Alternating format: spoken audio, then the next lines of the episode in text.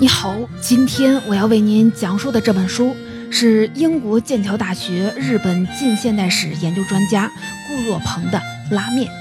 副标题叫做《食物里的日本史》。拉面是近年来非常热门的日本传统美食，和寿司、生鱼片等等其他精致昂贵的日本菜肴相比，以猪骨汤为汤底，配以叉烧、溏心蛋。紫菜和竹笋的拉面，带着一种平易近人的温暖和烟火气。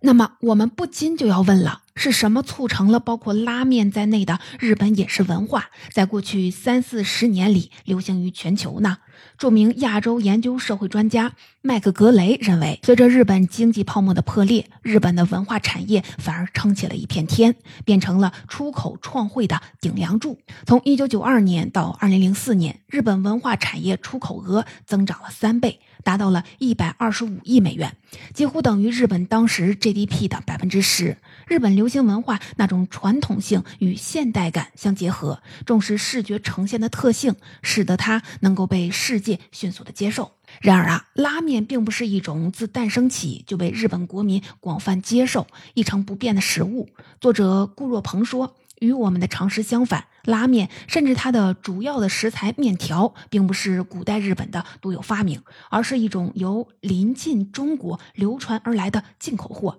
早在唐代，面条就在从中国来到了日本，而十二世纪，拉面的重要配料。味增与酱油也从中国东南的沿海地区传入，最终在十九世纪六十年代，明治维新的开放迎来了大量的中国移民，拉面就诞生在随着移民而来的中式的餐厅里。正如作者顾若鹏所说。这本书的目的是通过拉面这扇窗口去看中日文化交流史，从面条到拉面这种食物的传入和变化的过程，反映了物产相对贫瘠、以农业为本的古代日本是如何通过与其他国家的贸易和文化交流，丰富了自己的饮食结构，最终创造出了一种能够像汉堡或者是薯条一样风行世界的美食。著名的英国历史学家本。本罗杰斯曾经有一句名言：“除了语言之外，饮食是民族认同感最好的载体。”比如，我们一谈到法国，就会想起法棍和奶酪；谈到英国人，总离不开炸鱼、薯条。所以啊，食物不仅是维持人类生存的根本，也是一个浓缩了人类文明进化过程的标本。顾若鹏写这本拉面的初衷，并不仅仅局限于介绍这种近年来在世界各地逐渐受到热捧的日本国民美食，更是想以它的历史流变为切口，来详细的考察日本从古至今的饮食习惯和社会风俗，探讨日本文化的性格与脉络。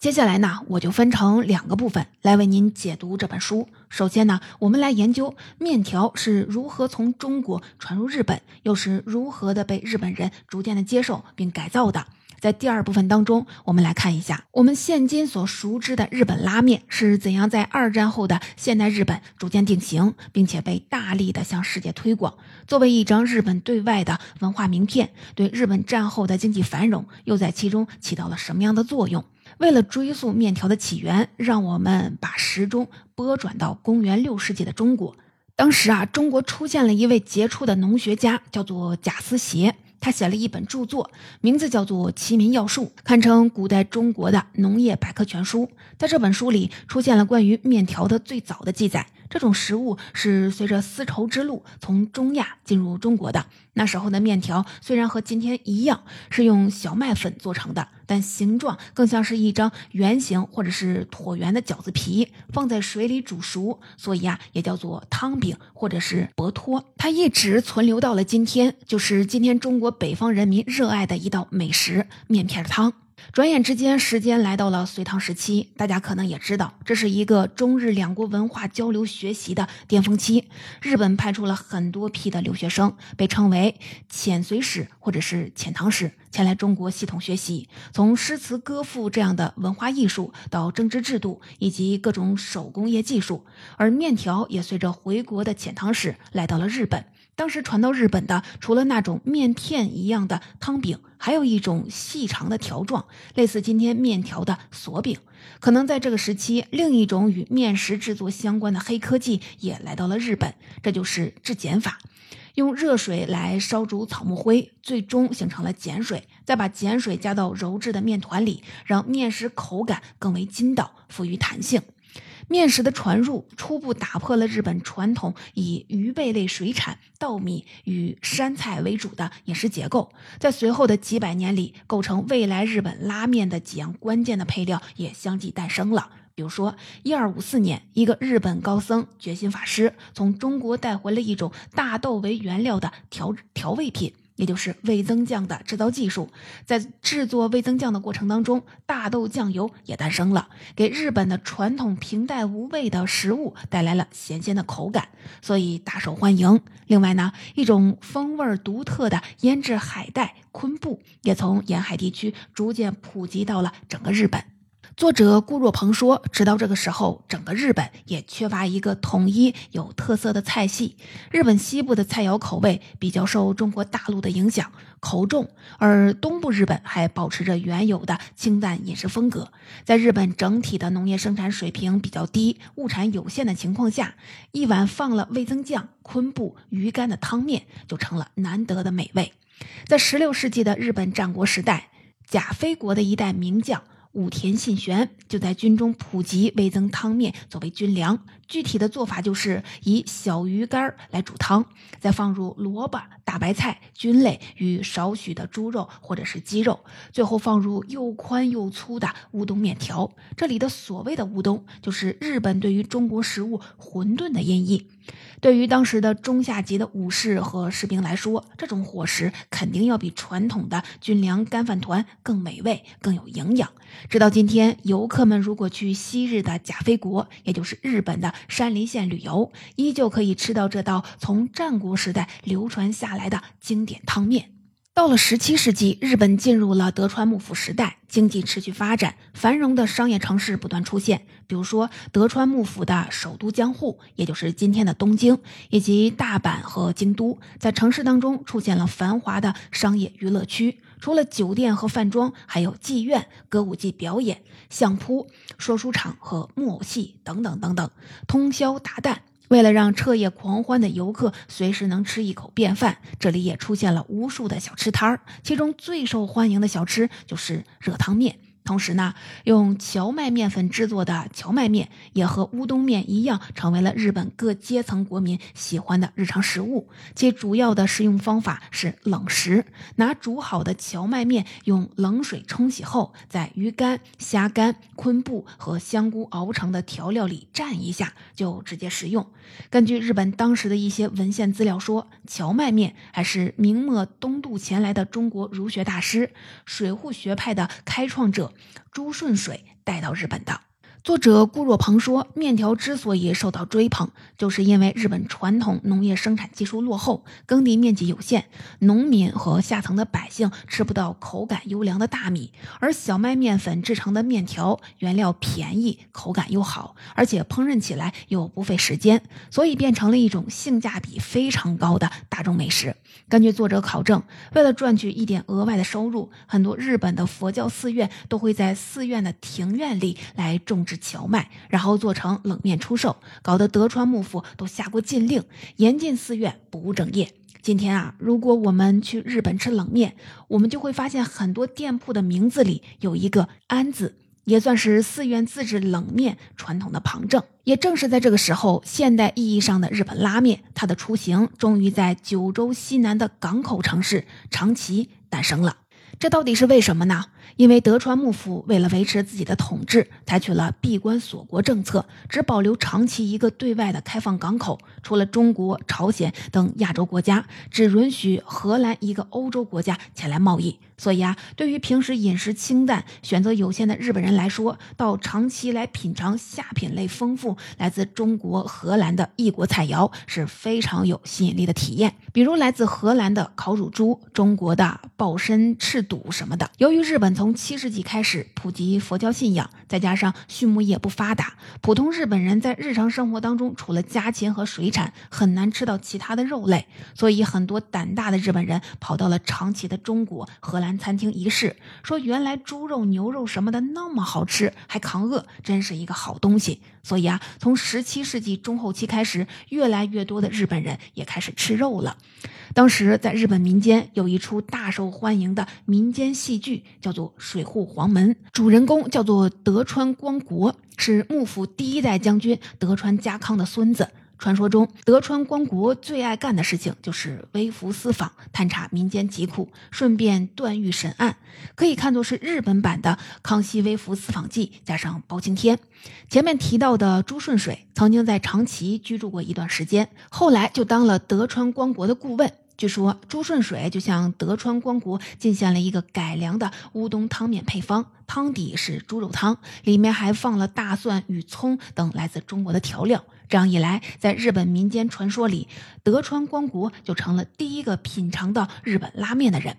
一眨眼，时间来到了十九世纪六十年代，日本启动了明治维新，以富国强兵为口号，结束了德川德川幕府推行的闭关锁国政策，自上而下实行了系统性的西化改革。在饮食上，明治政府也号召国民改变传统习惯，接受肉食，增加营养，接受西方习俗，以达到增强国民体质的目的。为了起到示范作用，明治天皇本人甚至亲自的率领贵族带头试吃牛肉。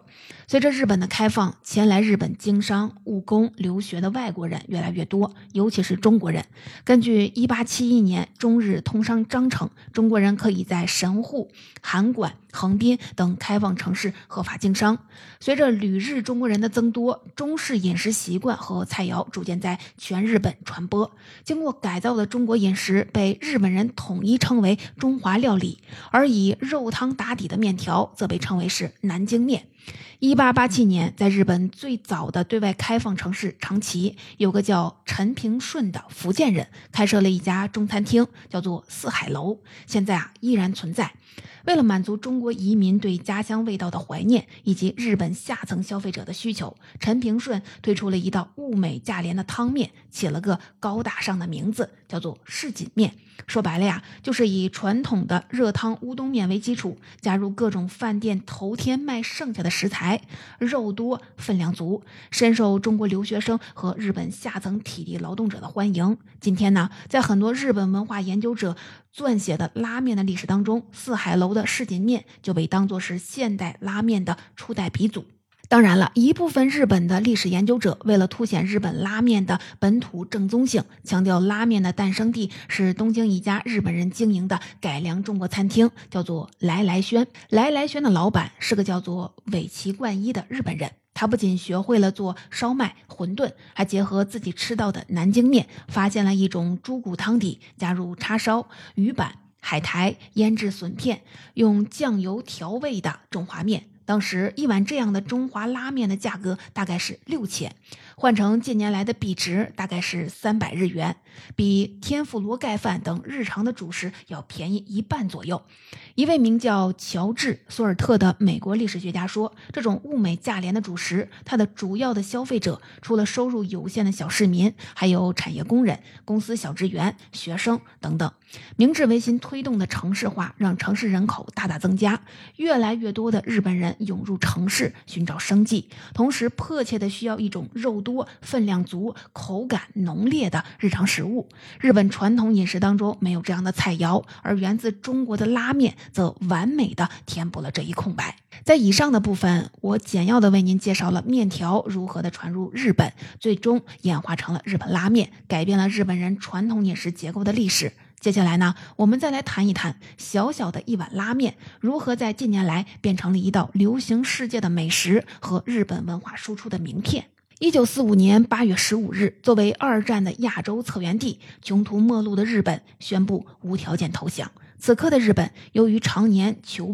穷兵黩武，本土已经被盟军轰炸成了一片残垣断壁。根据统计，日本的粮食产量此时只有二战前的百分之六十。从战争当中幸存的日本民众陷入了普遍的饥荒。为了解决粮食问题，维持战后日本的稳定，从一九四六年初开始，盟军驻日占领机构迅速的从太平洋上各个二战时遗留的后勤基地向日本紧急的输送面粉。第一批就累计达七百万磅之多，还不包括其他的副食类的物资。另外啊，盟国还允许日本通过购买美国剩余农产品来缓解战后的饥荒岁月。大量输入日本的美国面粉，踏上了日本国土的盟国占领军，以及从亚洲各地遣返回国的日本侨民，大大改变了战后日本人的饮食结构。面条、面包，甚至麦片和通心粉，都变成了日本人的日常主食。由于经济低迷、就业困难，很多失业的归国侨民选择在大城市的街头巷尾开启了面馆或者是面条小吃车来维持生计。在日本国民导演小津安二郎的一九五二年拍摄的电影《茶泡饭之味》里，就有一个情节：穷困的男学生冈田登和女朋友结子初次约会，地点就选在了一家拉面店。根据统计，在一九六零年至一九七五年间，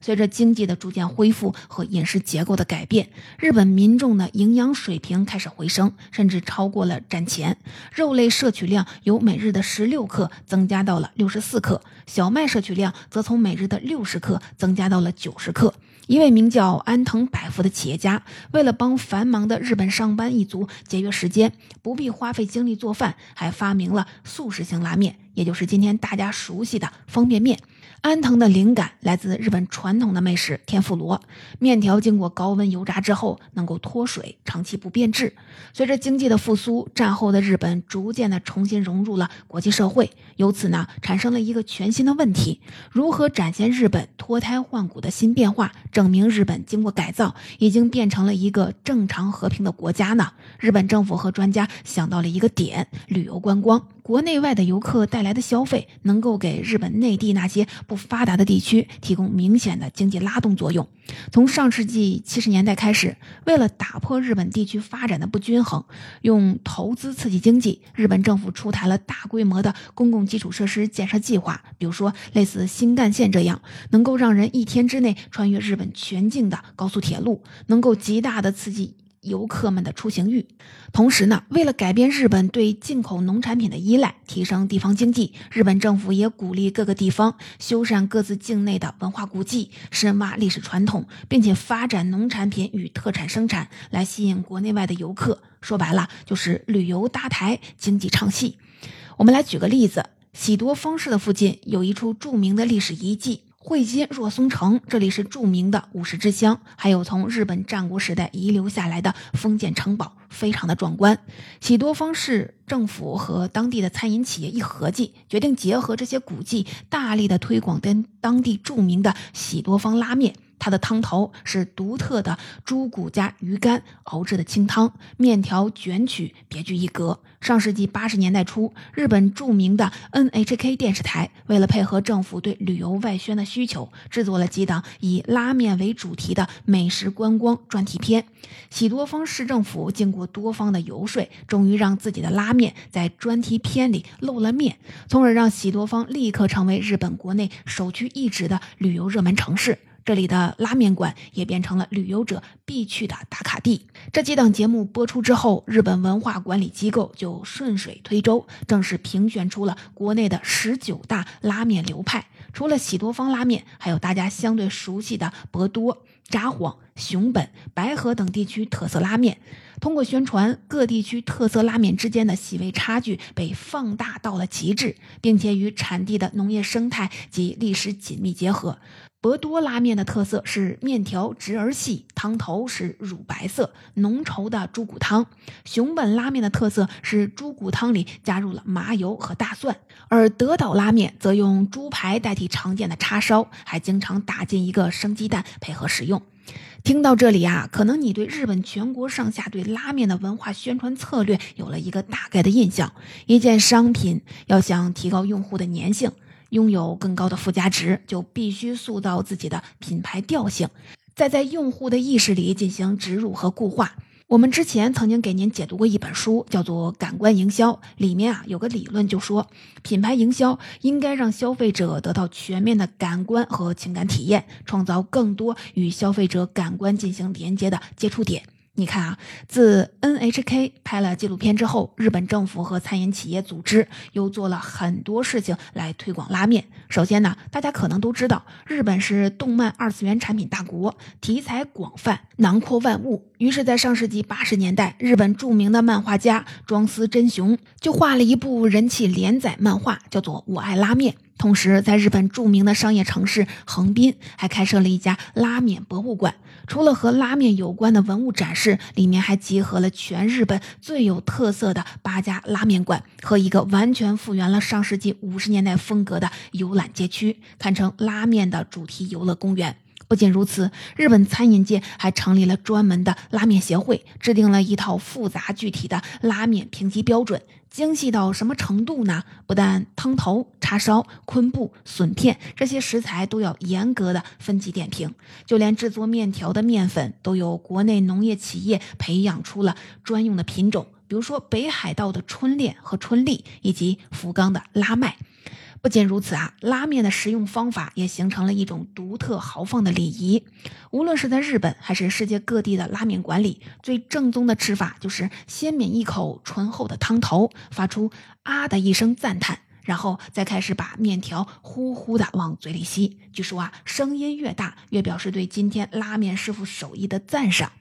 有了评级制度和品类差异性，日本在这波拉面文化推广里，还诞生了一批拉面美食家和历史作家，比如说大崎御史和奥山中正。大崎号称日本拉面评价的第一人，他平均每年要吃八百碗拉面，主业呢就是撰写拉面评论。他宣称，自从入行以来，自己累计去过超过九千五百家拉面店，品尝超过两万碗拉面。还创办了一个专门的日本拉面点评网站，叫做“拉面银行”，堪称日本拉面垂直领域的大众点评。而奥山呢，则是一位热衷拉面的历史作家，他在2002年写了一本关于拉面的专著，宣称拉面已经从下层阶级的快餐变成了一种拥有长久历史的传统，充满匠人精神和仪式感的高端料理。一个证据就是，比如说一些拉面名店招收学徒，入职的薪水居然就高达了四十万日元，是大企业新入职员工的一倍，但淘汰率高达了百分之九十九。学徒在店里要经过长达几年乃至十年的训练，才能出师成为一名合格的拉面师傅。同时呢，拉面店的大厨也能在店里穿上作务衣。作务衣是一种从古代日本僧侣那里流传下来的深蓝色或者是紫色棉布的工作服，类似短和服。通常只有资深的寿司师傅等手下手工艺才可以穿着。而进入上世纪九十年代后，资深的拉面师傅也可以穿着，证明拉面师傅的社会地位有了显著提高。总结到这里，这本拉面的主要内容我就为您介绍完了。进入上世纪八十年代以来，日本拉面和寿司天妇罗一起，成为日本美食的象征和舌尖上的文化名片。日本拉面馆开到了世界的各个角落，甚至意大利这样的本身就拥有独特传统面食的国家。作者顾若鹏说。造成这种情况的原因，首先是日本政府对自身文化独特性的大力宣传，全国各地的消费者已经在有意无意之间把日本饮食同健康、贴近自然联系在了一起。其次呢，拉面的流行也要归功于日本的二十世纪七八十年代的经济增长。在本书的结尾，作者顾若鹏说。通过简单追溯拉面的历史，我们可以深刻的体会到拉面这种食物在漫长的日本民族身份的建构里发挥了相当重要的作用。虽然在这种神话的塑造当中掺杂了很多传说，甚至是虚构的成分。不过啊，反过来说，日本对于拉面的身份与起源的建构，也反映出日本的民族性以及它与中国等邻国关系和认同的复杂程度。二零一三年，日本政府成功的把包括拉面在内的日本传统饮食核实申请为联合国非物质文化遗产。不过啊，我们前面提到过的日本拉面美食专家大崎裕史。曾对顾若鹏承认，拉面确实起源于中国，但随着历史的变迁，日本孕育出了独特的拉面文化，如同美国首先发明了随身听和 CD 光碟技术，但日本却把它们升级优化，变成了流行全球的消费电子产品一样。所以，大齐的结论就是，日本文化的优势不在原创，而在于不断接受外来的新事物，并做出改良。然而啊，有趣的就是，虽然拉面因为它独特的魅力成为全球美食当中的重要一环，但它却没有像汉堡包催生麦当劳那样，帮助日本诞生一家全球性的连锁餐饮巨头。这是因为，即使在今天，那些传统拉面名店和许多日本企业一样，依旧坚持那种家族企业的作坊模式，拒绝并购或者引入商业投资，认为这些运作会破坏那种小而美的传统。根据统计，直到今天，百分之八十的日本拉面店依旧是独立经营商户。从这种意义上来看，小小的一碗拉面，确实同时反映出了日本文化的精髓与缺陷。